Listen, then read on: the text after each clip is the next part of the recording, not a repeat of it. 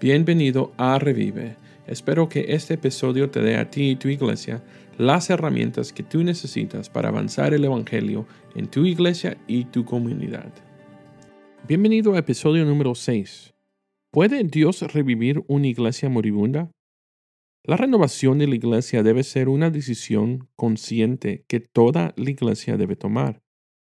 Muchas iglesias necesitan ser rescatadas antes de morir, y una iglesia en declive eventualmente va a cerrar sus puertas.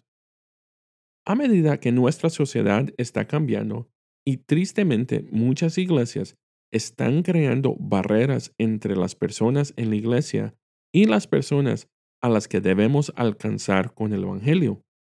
Protejámonos. Debemos protegernos de la gente fuera de estas paredes. Casi puedo escuchar esa frase siendo gritada en una reunión de la iglesia. Piénsalo. Nosotros, como creyentes, trataremos de protegernos de las personas a las que estamos llamados a alcanzar con el Evangelio.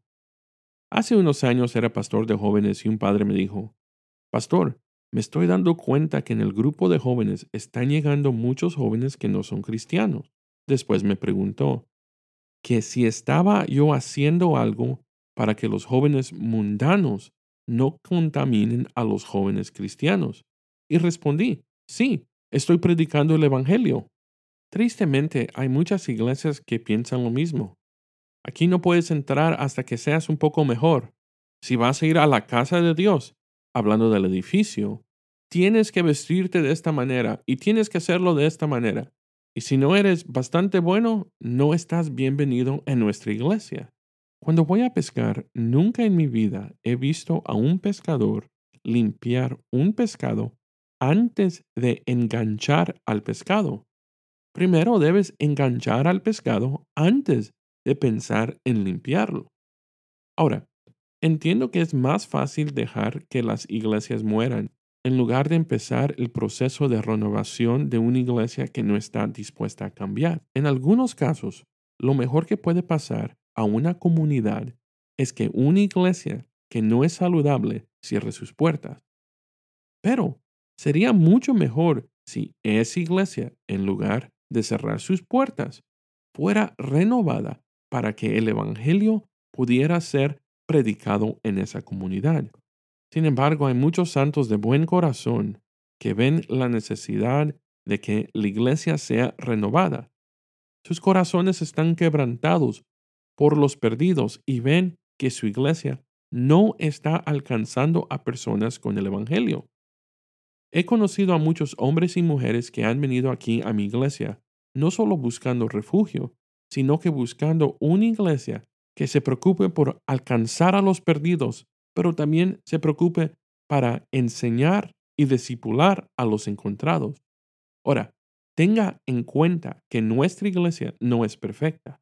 Porque la iglesia perfecta significa que hay personas perfectas. Y nosotros sabemos que el único que fue perfecto es Jesús. Ahora, tenga en cuenta que algunas características de una iglesia que está en declive son las siguientes. Hay menos asistencia en el día de servicio. En el año no hubo ningún bautismo. Hay menos ofrendas. Y en muchos casos ves menos ánimo en los que siguen asistiendo. Naturalmente, la iglesia se enfocará en estas cosas. Pueden decir, no hay dinero, no hay nuevas personas, los que están aquí no quieren servir. Y sin embargo, debemos ser conscientes de que esas cosas no son el problema, solo son los síntomas de un problema espiritual mucho más profundo. La palabra problema no es una buena palabra, así que diré que hay una necesidad espiritual más profunda en una iglesia que está en declive. Cuando pienso en la renovación de la iglesia, recuerdo lo que Jesús dijo a la iglesia de Sardis. Jesús se apresura a condenar el estado sin vida de la iglesia de Sardis. Dice, conozco tus obras, tienes fama de estar vivo, pero de verdad estás muerto. Imagina escuchar esas palabras de tu iglesia. Tienes la reputación o la fama de estar viva, pero de verdad estás muerta. A menudo las iglesias en declive tenían la reputación de estar vivas. Bueno, a lo menos pensaban que estaban vivos. Veo muchas iglesias llenas de gente, pero tristemente no veo muchos discípulos de Jesucristo en esas iglesias. Y veo muchas iglesias que pueden parecer vivas desde afuera, pero adentro son lo contrario a lo que están proyectando. Ahora, sé lo que estás pensando. ¿Puede una iglesia estar muerta por dentro, pero verse viva por fuera? Recuerda lo que Jesús dijo en Apocalipsis capítulo 3, verso 2. Estáis muertos. La iglesia de Sardis pudo haber tenido una buena reputación, pero Jesús los reprendió por estar espiritualmente muerto.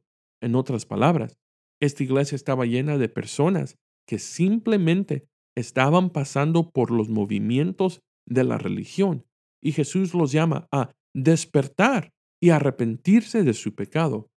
Ahora, la pregunta que tenemos que hacer, ¿cuál fue el pecado que ellos cometieron? Apocalipsis capítulo 3, versos 2 y 3 nos da una idea de qué es lo que estaba pasando en esta iglesia. Dice, estad vigilantes y afirmad las cosas que han de morir, porque no he encontrado vuestras obras perfectas delante de Dios. Y dice, recuerda entonces lo que has recibido y oído, y guárdalo y arrepiéntete, porque si no velas, vendré sobre ti como ladrón.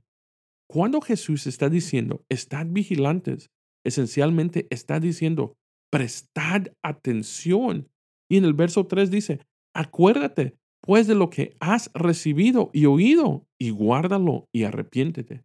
En otras palabras, acuérdate lo que has recibido y oído, y sé obediente y arrepiéntete por no ser obediente. Jesús no estaba hablando a una iglesia que no sabía o no conocía. Jesús está hablando a una iglesia que había recibido y oído, pero decidió a no obedecer. Sin embargo, hay buenas noticias, porque en medio de esta iglesia muerta habían unos pocos fieles, como dice Apocalipsis capítulo 3, verso 4 al 6.